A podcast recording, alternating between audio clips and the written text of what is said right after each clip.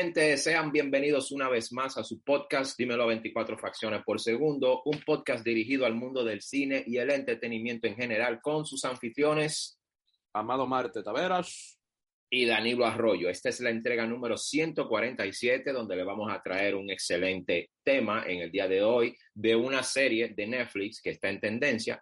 Como nuestros suscriptores y seguidores de este podcast saben, aquí en este podcast no hablamos de series, desde hace un tiempo porque tenemos un podcast especial en el que solamente hablamos de series. Pero creemos que es más que meritorio en este podcast hablar de esta serie, del volumen 3 de esta fabulosa serie. nos referimos a Love, Death and Robots, Amor, Muerte y Robots, que ya estrena, acaba de estrenar, que es el que vamos a hablar, la, el tercer volumen, la tercera temporada.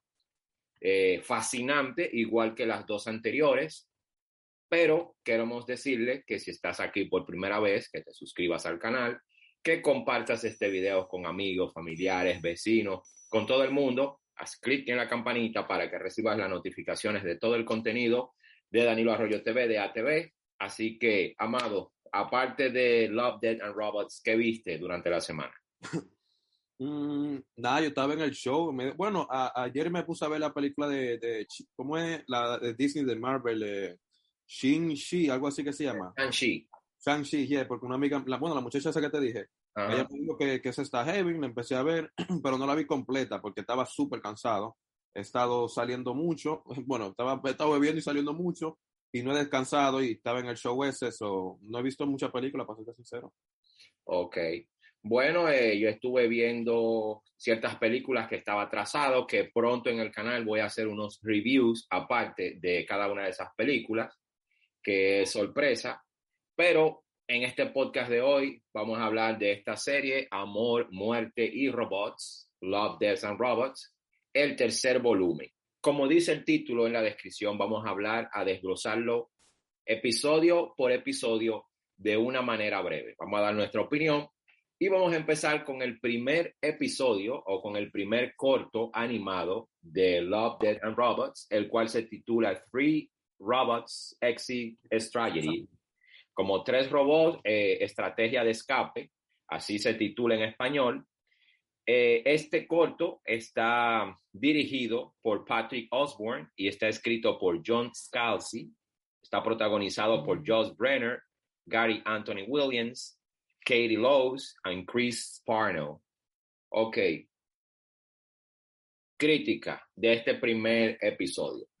A mí me pareció más que creativo, porque en este podcast, en este episodio, aparecen tres robots que vienen, quién sabe, de qué planeta, de qué galaxia, eh, de una tecnología muy avanzada, y al parecer la interlocución de estos tres robots, personajes, venían de una galaxia, de una galaxia o de un mundo que le llevaba muchísimos años luz de avance o quizás, o, es lo contrario, eran un, una, un, un, planeta nuevo que venían a ver un planeta que ya había pasado a la prehistoria, que solamente quedaban vestigios del mismo.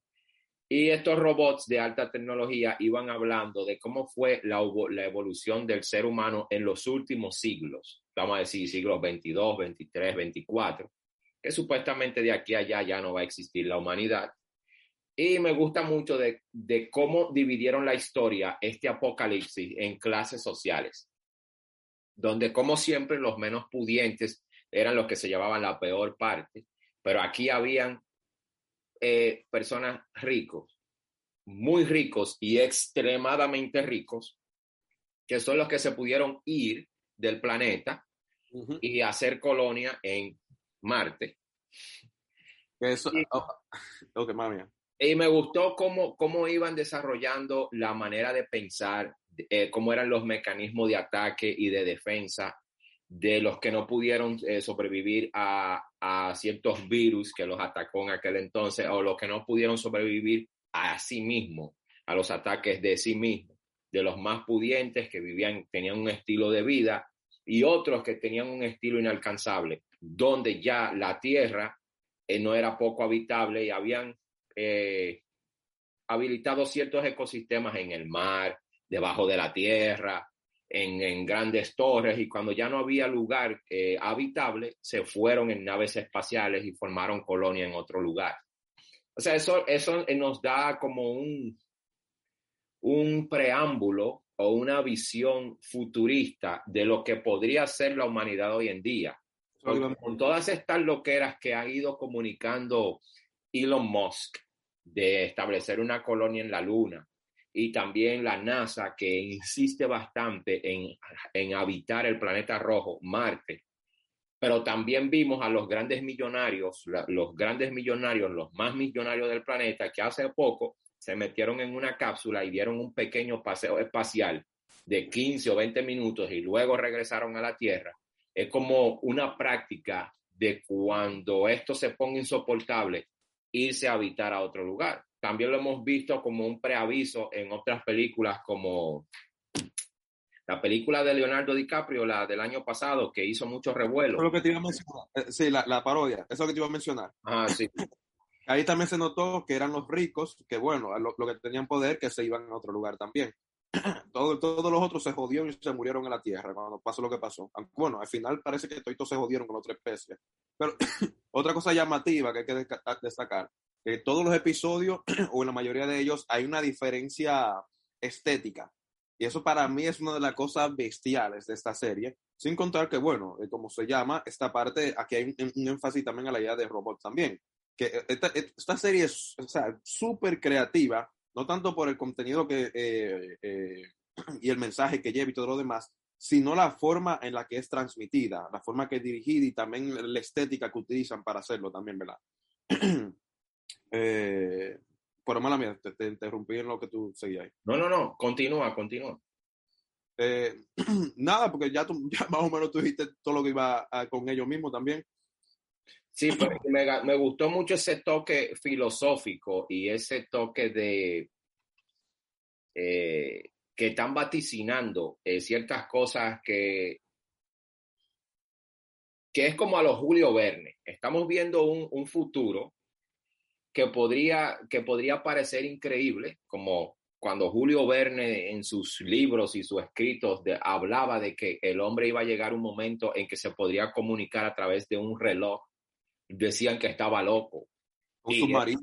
O, un, o un, algo que se moviera debajo del agua, etcétera. Y el hombre ha superado todo eso. La realidad ha superado la ficción de que el hombre haya, eh, vaya a hacer colonias fuera del, del, planeta, en otros planetas que parecen ser inhabitables y los convierta en lugares habitables, eso no está lejos de que pueda suceder. Ahora, la moraleja de esto es que nosotros de esa historia, nosotros podemos cambiar ese futuro, de que esta tierra en la que vivimos siga siendo habitable, si nos concientizamos un poquito más de cuidar el medio ambiente. ya. Pero que también he visto muy absurdo, no, no sé si tú estás de acuerdo conmigo, yo, ese es mi punto de vista, ya saliendo un poco del tema y siguiendo en el mismo, de que, vamos a decir, las grandes naciones, las potencias mundiales, entre comillas, que se dicen ser potencias y un virus las, las, las destruyó, la puso por el suelo a todas por dos años eh, gastan dinero, cientos de millones de dólares, de euros, billones, trillones, en tratar de, descubrir lo que hay allá afuera, fuera, en el espacio. acá. pero no pueden erradicar con eh, la décima parte de ese presupuesto que gastan en esas investigaciones, pueden erradicar el hambre en el, en el continente africano. Con una décima parte. Pueden hacer que todos esos países del África, Somalia y países asiáticos y aquí mismo en América Latina, se acabe el hambre y los problemas. Todavía el hombre quiere ir al espacio, investigar otros estilos de vida, pero el hombre no puede aquí mismo y no se pone de acuerdo con sus ideologías, que es lo que lo divide, que, es, gratis eso, poder luchar y, resolver eso. Pero nada, eh, hay que tratar de que, porque nosotros los pobres somos los que nos vamos a joder y los que se van a ir para esos sitios son esos millonarios y cuando vienen a ver van a ser los gatos que se van a ir, los perros. Así como tú dices, eso es de nuevo, es diferencias ideológicas, porque tú, hablando sobre el virus, tú vas a ver que habían algunos que decían, bueno, hay que dejar las compañías abiertas porque si no, la gente va a trabajar, necesitan dinero para comprar comida y se van a joder. Pero a vez, si van a trabajar, se pueden enfermar y se van a joder como quiera, y como ellos son los trabajadores y el empleador necesita del trabajador para poder producir, se van a joder como quiera. So, tú vas a ver eh, eh, diferencias ideológicas que joden de una manera u otra, de cierta manera. so, y, he escuchado mucho eso también, porque por ejemplo con el mismo Elon Musk, cuando él habló eso de, de comprar Twitter, eh, la gente le decían, coño, pero con ese mismo dinero, yo creo que eran 44 puntos algo billones, ¿verdad? Con ese mismo dinero, tú puedes eh, utilizarlo para acabar con la, la hambruna que mundial o algo así. Y él, y él que le había propuesto a, la gente de la United Nations, que sí que, bueno, ustedes me, me dejan saber a mí cómo van a financiar y cómo van a gastarlo y vamos a darle, porque yo me di cuenta que ustedes tienen un budget de cuánto gastan al año y no han hecho nada con eso todavía. ¿Cuál es el problema? O sea, ¿cómo que están utilizando el dinero? Bueno, también es, que eso es, eh, como te digo, tú ves todos los años en febrero el Super Bowl, que yo no estoy en contra de eso, es un evento que yo lo disfruto muchísimo, como ya americano que somos. Pero ahí se gastan la publicidad que cubre ese evento, estamos hablando de billones de dólares. ¿En cuanto En 45 minutos, en una hora. Mm con todo ese dinero, ¿cuántas vidas, cuántas naciones tú dejarías bien constituida, socialmente bien constituida con todo ese dinero? Pero lamentablemente así, entonces ahí es que yo digo que el hombre en vez de querer ir a conocer otros mundos, porque cuando el hombre no ha podido eh, resolver o ponerse de acuerdo en su misma forma, en su propia forma de pensar, porque la idiosincrasia del planeta es solo una la del género humano, ni no se han podido poner de acuerdo. Imagínate que nos encontremos con una civilización mucho más desarrollada por allá. ¿Y entonces? Bueno. bueno yo, me, yo podría imaginar que habrán algunos humanos que están de acuerdo con la ideología de los aliens en algún momento y otros que no. Porque va a ser como nosotros en relación, por ejemplo, de la misma conquista, que alguna gente, bueno, nosotros somos nosotros, por ejemplo, españoles, pero habían españoles que también decían, eh, pero no pueden hacer esto, ellos también son humanos. So, Yo me imaginaría algo así. No sé, vamos a ver, y porque vamos a ver, estamos viendo el tiempo. Bueno, eh, Three Robots, Exit Strategy, eh, tres robots y estrategia de escape. Excelente. Es el primer corto, la primera historia del volumen 3 de, de Love, Dead and Robots. Corto número 2, Bad Traveling, mala travesía o mal viaje. Eh, esta estamos en un barco donde se, en este barco, eh, barco antiguo, se topan con una criatura alienígena de las profundidades del océano que se apodera del barco. Y esa eh, criatura necesita alimentarse, pero también necesita llegar a otro lugar para poder alimentar a sus crías. Uno de los marineros que es sentenciado averiguar qué es lo que hay en la bóveda del bote, hace un pacto con este cangrejo, con este molusco gigante alienígena, donde durante la travesía le iba a ir arrojando la comida para ella y sus crías, y se arman unos cientos conflictos muy bien manejados. las caricaturas, el dibujo animado, las animaciones, los efectos especiales. Es diferente, que es diferente del primero. Exactamente, difiere bastante porque ya está realizado por, otro, por otras personas. Imagínense, esta historia está dirigida por David Fincher. Oigan, ¿por quién? Por el veterano cineasta David Fincher y está escrita por Neil Asher. En el cast tenemos a Troy, a Troy Baker, Kevin Jackson, Fred Castaroid, Anthony Mark Barrow y Catherine Barry, Perry Sheen y Time Winters y Jane Preston en el cast. David Fincher, otra vez, porque David Fincher es uno de los productores ejecutivos de toda esta serie, de los tres volúmenes, y en cada volumen tiene una historia. En esta ocasión nos trajo esta, Back Traveling. A mí me encantó el suspenso que manejaron en esta y el horror sobre todo. Y, o sea, como este, esta criatura atrapaba un, un cadáver y por el cadáver, a través del cadáver se comunicaba con eh, el personaje principal que se llama Thorin, y hablaba con él y así él iba tejiendo eh, toda su maraña. Pero lo que a mí me sorprendió más de esta historia fue el final. Yo pensé que él iba a terminar arrollado, ser devorado por este, esta criatura y que iba a ser tan ruin, tan cruel, de llevar a la isla donde habían cientos de miles de personas, llevar a esta criatura para que se alimentara y alimentara a sus crías con todas las personas, pero no.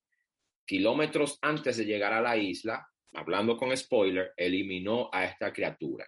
Pero todo el desarrollo, la crueldad y la inteligencia y la astucia que presentó este personaje principal, oye, es un personaje que a, o a uno le encanta odiar, que tú amas odiarlo. Me encantó este personaje principal y me encantó la historia, sobre todo la gráfica, las ilustraciones, la animación, excelente. Es la idea de supervivencia, bien visto. Porque uno también, yo podía imaginar, yo, yo lo tomé así desde el punto de vista filosófico, como, como que, mira, uno va a hacer todo lo que pueda para uno sobrevivir, aunque eso signifique que tenga que acabar con todo el mundo, todo el mundazo y que tiene que quedar vivo soy yo. pero lo utilizó los dos lados porque, bueno, iba devorando a gente de la tripulación también, que necesitaba también que se vayan yendo por ahí, por la suerte en banda. y también al mismo, porque si no, uno podría ver cómo él iba a terminar muerto también. sí, a mí me encantó, me encantó bastante esa historia. Es que yo me pregunto, de estos ocho, nueve episodios que trajo este volumen 3, ¿cuál no me gustó? todos me encantaron. Ahora tengo mis favoritos dentro de los nueve. Entonces, eh, ese fue Bad Traveling, el número dos, Mala Travesía, se traduce, dirigida por David Fincher. Véanlo, está excelente. Dejen su comentario aquí debajo, mi gente, de cuál fue el, el corto, la historia que más le gustó del volumen 3 de Love, Dead and Robots. Ok, vamos a pasar al episodio o al corto número 3 que se titula The Very Pulse of the Machine. es eh, otra cosa también eh, que, yo creo que hay que comentar, que cada episodio no tiene el mismo número de minutos, o sea, varían también, que eso es otra cosa llamativa. Algunos son de 11 minutos, otros van a 17 y como mucho van a, otros van a 20, 21. Pero el más bajito es de, 9, de 11 minutos. El, más, bajito es de 7, el de, el de, Night of the Mini Death. Ah, de los zombies. Te dije que a ese yo no le presté mucha atención, sino por la, eh, por la tarde lo, me quedé dormido y a la noche siguiente lo, lo continué y ese como que no, no lo memoricé grande. Pero este, The Very, eh, The Very Pulse of the Machine, eh, esta es, son dos exploradoras que van a una luna, una luna en una órbita por ahí de alguna galaxia que se llama eh, la, eh, Jovian, la luna de Jovian. Esta misión termina en desastre, o sea, se van quedando sin oxígeno porque la atmósfera no tiene atmósfera, es pesada. Y una de ellas muere al instante, pero la que sobrevive para poder llegar a la base donde estaban, que estaba algunos 30 kilómetros, del lugar donde se encontraban y tenía que hacerlo caminando, ingiere una droga alucinógena, una droga de la cual eh, la computadora que le iba indicando le decía, si te aplicas otra dosis, puede ser fatal. Una dosis más puede ser fatal, pero ella para mantenerse viva y con ese no, lo recuerdo yo. Ella se inyectaba, eh, se inyectaba la droga, entonces ahí su mente, su cerebro empezó a tener un, viaje cósmico, astral, por el efecto de dicha droga, eh, la que no tuvo un buen desenlace. Damos un poquito de spoiler, pero no tan explícito para no matarle la sorpresa. La agonía que iba sufriendo esta exploradora y teniendo que arrastrar el cadáver de su amiga que murió en el instante y las alucinaciones que le iba causando la droga y la desesperación de ir, de, ir contando los kilómetros que le faltaban para llegar a la base, para poder sobrevivir, eran, eran bastante estresantes, te llenaban de tanta ansiedad que tú te preguntabas, wow, ya faltan menos kilómetros, pero tienen ya menos oxígeno y la droga le está afectando bastante, va a llegar, va a sobrevivir. Y, y lo que se iba y lo que la droga iba eh, logrando en su cerebro las cosas que se iba imaginando, las alucinaciones, los monstruos galácticos, que su amiga le hablaba, que ya sea su amiga de una parte física pasó a un plano astral, a un plano dimensional, y ella ya estaba pasando, pero eran las, las alucinaciones de la droga y más la computadora que le avisaba, no la sigas ingiriendo, una dosis más puede ser fatal, no, no, no, no, todo eso, todo eso te llevan a un, a un estado de ansiedad enorme que tú lo que quieres es que el corto finalice para saber en qué va a terminar, para tú mismo salir de esa ansiedad que te produce. Las animaciones, como dice Amado, cada corto, cada historia tiene una técnica de animación diferente, eh, efectos diferentes. Y en este corto, el cual se, se titula eh, The Very Pulse of the Machine, está dirigida por Emily Dean y escrito por Michael Swagwick y está protagonizada por Mackenzie Davis como Martha Kibelson, Holly Jade como Julie Barton y David Shatran como Headsaps eh, Deeply. Eh, son tres personajes, son dos personajes, pero a la computadora que le habla hay otro personaje. Eh, véanlo, el pulso, el gran pulso de la máquina, así se titula en español, The Very Pulse of the Machine véanlo. Es un corto demasiado cargado de muchas emociones, perturbaciones, ansiedad, suspenso. Véanlo. Y no tiene mucho metraje tampoco. Eh, ese tú no lo viste, Amado. Ese, ese no lo recuerdo bien ahora. veo que 17 minutos, yo tengo aquí los nombres también por Netflix. Tienes, eh, ese tienes tú que verlo, te va a encantar. Y el próximo, el número 4, que ese fui yo que no le presté mucha atención, he dormido y al segundo día no lo continué y me fui al siguiente. Este Night of the Mini Dead, este es un apocalipsis zombie que, eh, que se concibe en un cementerio, que ahí es donde empieza esta sátira de zombies. Es otra cosa que llama la atención de esto, que ellos no le paran de que poner cosas sexuales, cosas gore, ellos lo ponen así Y dice asimismo eh, que contiene un poco de sexo, y luego se torna en una invasión de muertos vivientes que van por todas partes y van desde el centro de Los Ángeles hasta el Vaticano. Oye, cómo se extiende la epidemia. Este corto está dirigido por Robert Bees y está escrito por Jeff Fowler. Eh, no dieron el nombre de los participantes del cast, quienes le dan la voz a las criaturas, a los personajes y nada de eso pero ese sí yo vi cómo se originó, vi ciertos aspectos sexuales dentro de este corto, la técnica de animación está fascinante. el metraje no es muy largo, pero mi gente, yo se lo voy a dejar a Amado que le hable a ustedes de este. Te voy a preguntar si tú has visto alguna película que se haya producido así.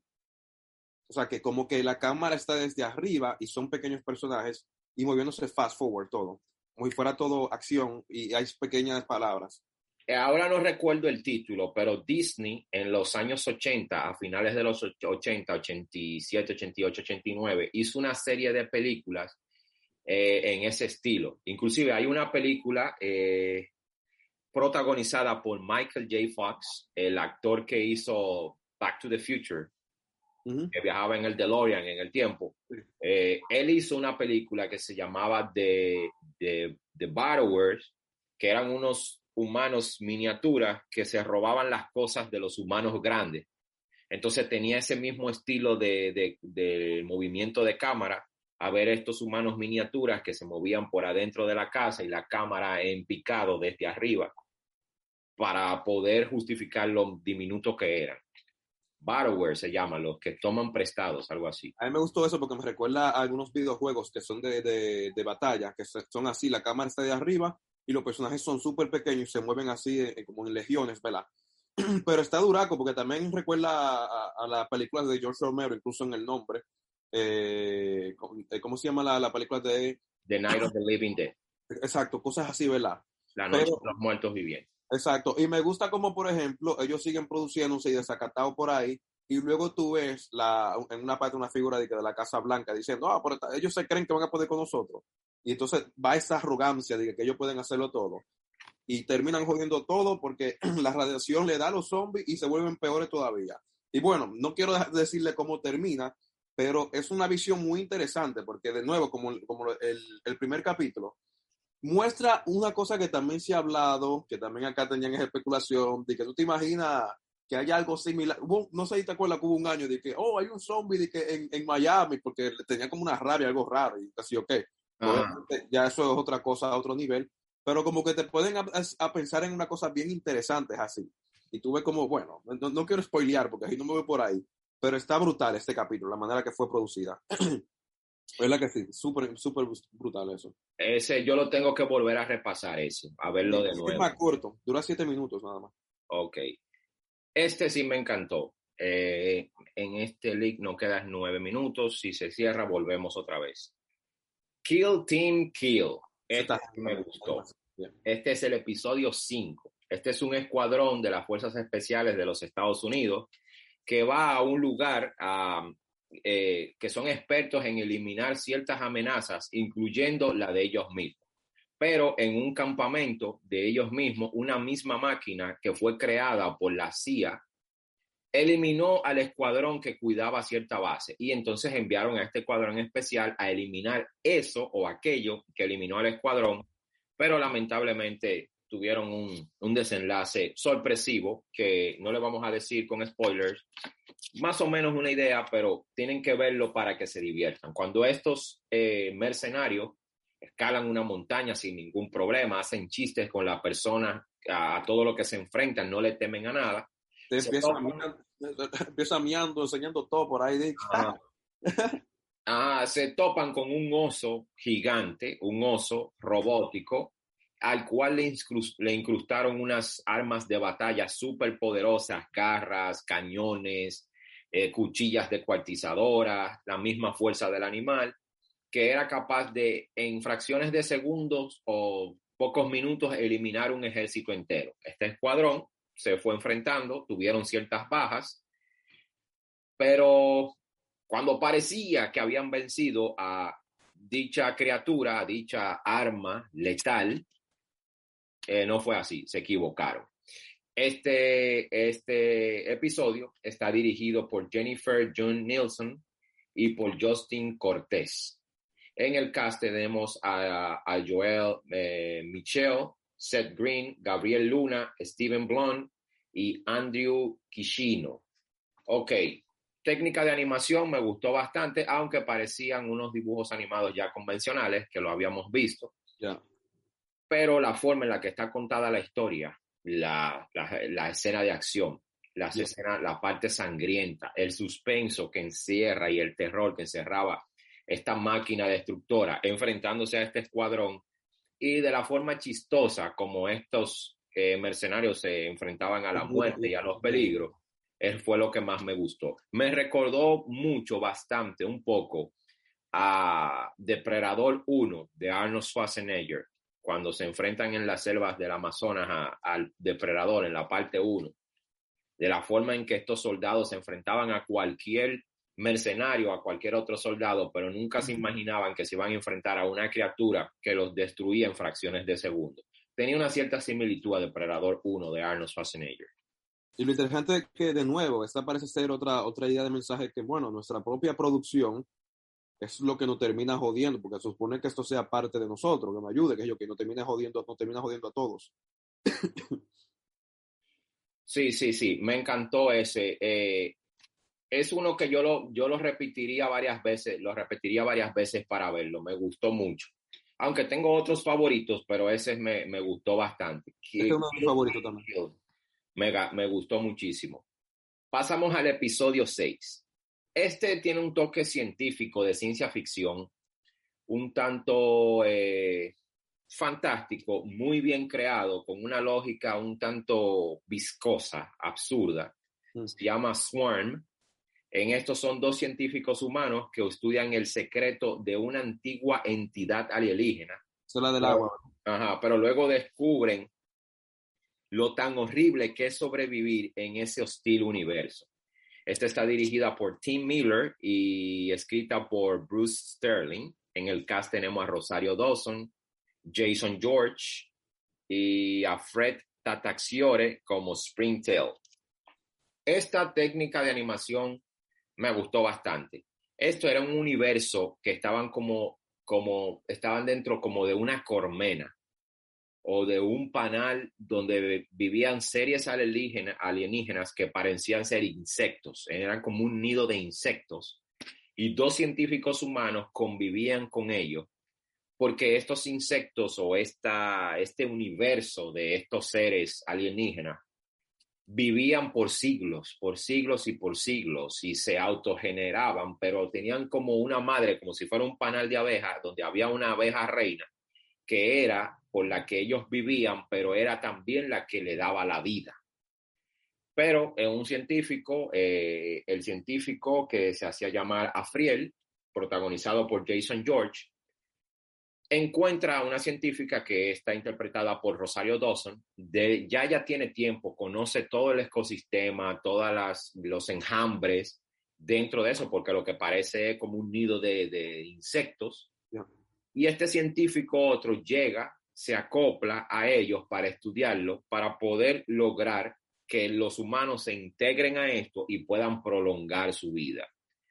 Pero ciertos insectos o alienígenas no están de acuerdo, la madre reina tampoco, termina eliminando a la doctora y le hace un reto al científico que si él lo pasa, entonces los humanos podrían pasar a formar parte de eso. La doctora, lamentablemente, hablando con spoiler, tuvo un final trágico, pero el protagonista, el doctor Afriel, aceptó el reto que esta entidad, esa madre eh, abeja reina, madre reina de este enjambre de insectos horribles, viscosos, le hizo.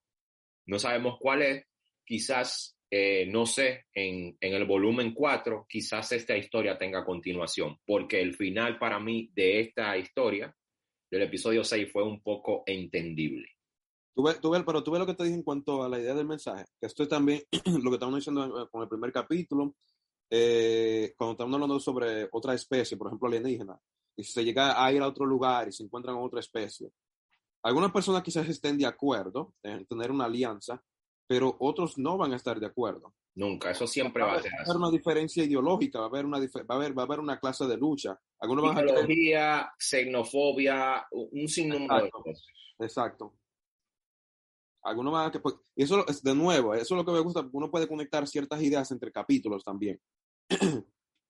Así es, no, pero está muy creativo y, y es un tanto, si yo lo estaba viendo y yo me imaginaba, si yo estuviera dentro de ese ecosistema con esos alienígenas, con todos esos insectos que parecen ser inofensivos, que tú te, te alimentaba de ciertos excrementos que salían del cuerpo de ellos, como la doctora, yo decía, hubiera, debería de haber un momento determinado en el que yo me sintiera temeroso de que una cosa de esa me devorara. Porque si yo entro en un enjambre de abeja un enjambre de algún insecto, yo eh, como ser humano enorme de tamaño sentiría cierto pavor o temor de que un animal de eso me picara, un insecto de eso, perdón, me picara. Pero eh, yo quisiera ver cómo eh, este doctor Afriel va a salir, va a superar el reto que le hizo, a la madre reina de esto. ok, este me gustó mucho que es el episodio 7, Mason Rats, las ratas de Mason. Este es, eh, este es un ratapocalipsis. El granjero Mason descubre que tiene una enorme plaga de ratas, pero esto se empeora cuando las ratas comienzan a dispararle. Aquí las ratas tiran flechas y no sé qué otro tipo de cosas y, intentan matar al pobre Mason y se desata un infierno sangriento. Mason no puede él solo, con el pobre rifle que tiene y como 200 mil ratas para encima de él. Entonces contrata a una empresa de eliminadora de plagas que se vale de unos robots. El primer robot que envía la plaga, las ratas se lo relajan, se lo pasean. Y entonces se ven a la necesidad de llevar una un eliminador de rata, un robot con tentáculo que parece un pulpo que tira, desgarra, corta, etcétera, y empieza a acabar con todas las ratas. Con spoiler o sin spoiler tiene un final, en este caso no tan desafortunado como los demás, donde las ratas se convierten en aliados de Mason, porque estas ratas también se les ocurrió, aparte de armarse y atacar a los humanos, eh, destilaban un excelente whisky en la misma granja de Mason que eso fue lo que hizo de que Mason en cierto punto los perdonara y terminar eliminando a la amenaza robótica que, la, que eliminaba todas las ratas. La técnica de animación, eh, muy bien, eh, se veía un tanto reales, muy sangriento. Lo que es este y, y este Kill Team Kill, eh, el 5 y el 7, para mí resultaron ser uno de los episodios más sangrientos, donde hubo más brutalidad, hubo más sangre, destajamientos, descuartizamientos, disparos a granel, sangre que manchan, que salpicaban las nuestras pantallas, etcétera, eh, lo cruel que podía ser este granjero Mason y lo cruel que podía ser el eliminador de plagas y las mismas ratas. Es muy divertido, es una, es una sátira muy entretenida y muy sangrienta. Este corto está escrito por Neil Asher y está dirigido por Carlos Stern, Stevens. Carlos Stevens y tenemos a, en el cast a Gray Ferguson, que interpreta a Mason, y Dan Steven, que interpreta a Nigel. Nigel era el, el agente de la, de la empresa eliminadora de plagas. El hombre con el saco que le ofrecía los paquetes de... Ese era él. Véanlo. No es muy corto, no es muy largo este corto y es muy entretenido y muy sangriento. Eso recuerda algo que intentaron hacer aquí en New York también, que era eliminar que las ratas en algún momento, pero se dieron, se dieron cuenta que la rata era necesaria para los, yo creo que eran los ores o los que salen en, en, verano aquí, que salen por ahí. Ajá. que las ratas atacan a estos otros animales, como una, una necesidad también en, New York. No es necesario. Entonces, e, exacto, entonces como un interés, ah, ¿por, qué por interés? Pues dime tú, si tú no me ayudas con el wiki, te vamos a roder. Y yo también, digo, yo no me voy a dejar matar entonces. y, era menos trabajo para Mason porque tenía sus propios eh, trabajadores que le iban a procesar su whisky. Que ahí fue que él dio su brazo a torcer. Disparate, es chistoso. ok, vamos a pasar al número 8. In Stump ese, es medio sangriento también. Ese sí, ese es medio sangriento también. Bueno, sí, estos son unos soldados, un escuadrón, otro escuadrón de soldados, que va a rescatar a un rehén que fue raptado por unos terroristas. Y se adentran en unas, unas montañas eh, místicas muy antiguas de Afganistán, suben a ellas y se meten en los más profundos. Y entonces ahí, eh, para recuperar al rehén, se topan con un demonio que se encuentra atado, un demonio antiguo, que eh, resultó ser más terrorífico que los mismos terroristas que, que raptaron al rehén.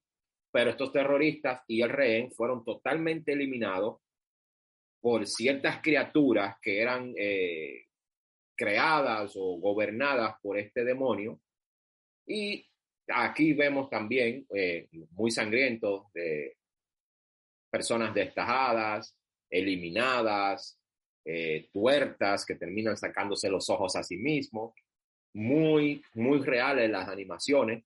Eh, parecían más que, que, que, un dibujo animado, parecía más que un, un videojuego. Sí. De tan reales que parecían estas animaciones. El monstruo estaba muy llamativo parecía un videojuego, parecía algo así como Skyrim o algo así eh, parecido a un videojuego de eso. Y este demonio antiguo encadenado en unas ruinas mitológicas dentro de estas montañas de Afganistán, me pareció una historia muy interesante y el final de nuestra héroe que tuvo que sacrificarse a sí misma para que esta criatura no fuese liberada y se convirtiera en una catástrofe para la humanidad. Prefirió ella misma eh, autoflagelarse, como dice, oh, estirparse sus ojos, sacárselo de sus cuencas, hablando con spoiler, porque este, este monstruo eh, te hacía ver cosas, visiones a través de tus ojos, que era por donde te controlaba. Y ella, para no dejarse controlar, tomó el cuchillo de su armamento militar y se sacó los ojos, sacó los ojos de sus cuellos. tiene, tiene algo de Dipo ahí con ese, con ese final. Sí. Muy, muy cierto. Sí, estos cortos tienen un cierto toque, eh, se basa mucho en la, en, la, en la literatura, pero también en las filosofías antiguas, griegas, romanas, etcétera, y también suramericanas. Y también en, en, lo, en lo futurista, ¿no? en lo probable. Porque, pues, Ajá, lo probable, lo que supuestamente se, desde ahora la humanidad está deslumbrando que podría pasar en un futuro no tan lejano, pero que hasta ahora todo sigue siendo simplemente fábula, ficción, pero vamos a ver si la realidad no termina superando eso. Ok, ese era el corto número 8, In Halls Stump. Eh, como les dije, está dirigido por, por Jerome Chen, está escrito por Alan Baxter y tenemos a Joe McDanielo, McDanielo, que es el esposo de Sofía Vergara en vida real, eh, Christian Serratos, eh, Jay Corney, Noshir Dalar, Stanton Lee, Jeff Shine, Deborah Wilson y Fred Tastacore como The Bound God, que así se llamaba la criatura mitológica que estaba encadenada en las ruinas de Afganistán. Véanlo, es un excelente corto también. Ok, último corto. Este que se ha ido viral ya. Ajá. Último corto y mi favorito. Porque The Three Robots and the Exit Tragedy, ese es uno de mis favoritos. Eh, el primero, eh, Bad, eh, Bad Traveling, que es el del barco, donde está la criatura. Es el segundo que a mí me gusta. Y el tercero, pues son mis tres favoritos, pero el número uno, el que más me gusta es este, Jíbaro o Jíbaro. Es un caballero sordo y una sirena mística. Se entrelazan en una danza mortal y una fatal atracción impregnada de sangre, muerte y tesoros. Este corto está escrito y dirigido por Alberto Mielgo y en el cast tenemos a Girvan eh, Bramble como Jíbaro, el el guerrero soldo, y Sarah Silkin como la bailarina mujer dorada, aunque en este corto, que es el mejor de todos, a la bailarina le interpretan diferentes actrices, como cinco actrices. ¿Por qué? Porque en este corto hay algo que difiere de los otros cortos. Tú, tú ves todas esas animaciones que tuviste, cómo llegan todos estos caballeros con unos sacerdotes místicos a la orilla del río, todo eso en realidad fue, fue capturado en realidad. Fue capturado en realidad en CGI y algunas en, la, en una locación parecida a la de la historia. Y los personajes fueron puestos ahí y luego de que eso fue hecho así, fue llevado a animación. Oye, ¿cómo fue? Primero, que lo hicieron los actores y todo, las, las bailarinas, cómo bailaba la The Gold Dancer, la, la, la, bruja dorada, esta. Todo primero fue hecho en vida real, capturado en Green Chroma y, y algunos lugares fueron a la locación parecida y vistieron a todo el mundo, soldados, filmaron y todo eso y luego lo volvieron en un animatronic. Oye, esto, eso fue ahí. Solamente cuántos minutos tiene, ¿Qué, cuál es el metraje de este corto. Eh, déjame ver, mira, yo lo tenía acá. Ese tiene como 12, 13 minutos, si no me equivoco, te digo ahora. Pero no es uno, es uno, uno de los como medio medio ahí, o sea, en comparación a los otros. Sí, míralo ahí. tiene, concho, mira, ¿por qué me parece este? Espérate, ahora puse en el volumen 2. Sí, ah, no, este tiene 17 minutos. Sí, este tiene un metraje aceptable, un poco prolongado. Y es como veníamos hablando hace rato de el, el llanto, el cantar de las sirenas, que hacía que los marineros antiguos, se, según la mitología del mar, de los marineros, el canto de la sirena hacía que los marineros se ahogaran, se lanzaran al mar y se ahogasen. En este caso, esta sirena que aparece en un río, en, un ejército enorme, solamente con su canto y su danzar producía un cierto sonido y unos ciertos movimientos. Y todos los mercenarios y todos los caballeros, soldados, sacerdotes y todos se lanzaban y se ahogaban en el río o se eliminaban entre sí, pero estaba Jíbaro, Jíbaro, un único guerrero que no cayó en este embrujo, en este encanto, por el simple hecho de ser sordo, porque no podía escuchar lo que ella decía, lo que ella hacía, su cantar, su gritar.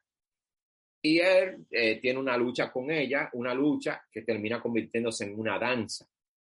Pero luego un simple beso, un intercambio de, de sangre de los dos por un beso sangriento que se dan, Jíbaro puede escuchar recupera o obtiene la audición. No, no sé si nació sordo o no sé, eso no lo dice la historia, pero puede escuchar después de ese beso. Entonces ahí queda eliminado, hablando con spoiler, por esta bruja dorada, esta bailarina dorada. Este corto a mí fue el que más me gustó. Tiene un toque de teatralidad, tiene una similitud a algo, tiene algo de Homero, la Odisea, tiene eh, algo de la mitología de América del Sur, el Popol Vuh y el Chilán Balán, mm. que es algo parecido también. Una observación. A los que han, que han leído a eh, literatura suramericana. Óyeme, eh, el vestuario, el personaje, aparte de ser una animación, las expresiones como director, como director puedo decir Eso close-up, eso close-up que hacían, cuando la, la, cara de eso, eso, eso se veía. Que de nuevo, ese es el que más viral yo he visto, yo creo, de la serie completa, porque tú lo ves a cada rato, que lo citan, por ejemplo, el que sigue Instagram, en Netflix Lado, cualquier Netflix, eh, cualquier cuenta de Netflix, quiero decir, van a notar que están poniendo mucho la parte de la sirena cuando está bailando. Esa escena, eso está, olvídate. No, entonces el vestuario se ve tan real, la, la textura de, de la armadura, eh, este vestuario dorado de esta sirena, de esta bruja dorada, de esta sirena de, río, la sangre, eh, cómo se sumergen los soldados y se ahogan los caballos en el fondo del río, la inundación, la catarata, el bosque, el lugar donde están, los sonidos, porque nos, nos sumergimos. Eh, el director de este, de este corto hizo que cada uno de nosotros nos sumergiéramos, nos sumergiéramos en los dos personajes en la bruja esta dorada, en la sirena esta dorada, y en el y en Jíbaro, en Jíbaro, en el caballero, donde nosotros podríamos sentir y apreciar su soldera, los soldos, exento de audición, y la agonía de esta bruja, porque este es el único con el que no puede. Y se veía la agonía y se desgastaba y se desgastaba y se desgastaba por hacerlo caer en su embrujo y no podía. Pero lamentablemente Jíbaro siempre, las mujeres siempre terminan acabando con una forma u otra. Dios mío. Pero me, este es mi favorito de todos. Me encantó. Me encantó, me encantó, me encantó. El Love, Dead and Robots otra vez lo hizo. Las versiones anteriores. Bien creativo. me encantó. La versión anterior, el corto que más me, me, encantó fue El gigante en la playa. Un gigante muerto que apareció encallado en una playa y la gente lo que lo en vez de, de, verlo como algo científico lo que se tiraba selfies y todo eso y después lo descuartizaron y las partes del gigante estaban en un sitio después en otra tendría, y así. tendría que verlo de nuevo. Yo, lo que sé cuando vi la primera yo dije mierda pero esto es una loquera o sea que es, es bien creativo es la cosa. Las animaciones las historias son bien creativos. Excelente, pueden verlo en Netflix, en la plataforma Netflix. Sépase que Netflix no, Netflix no nos está dando ni un centavo por promocionar esto, pero nosotros queremos que la información llegue completa a ustedes.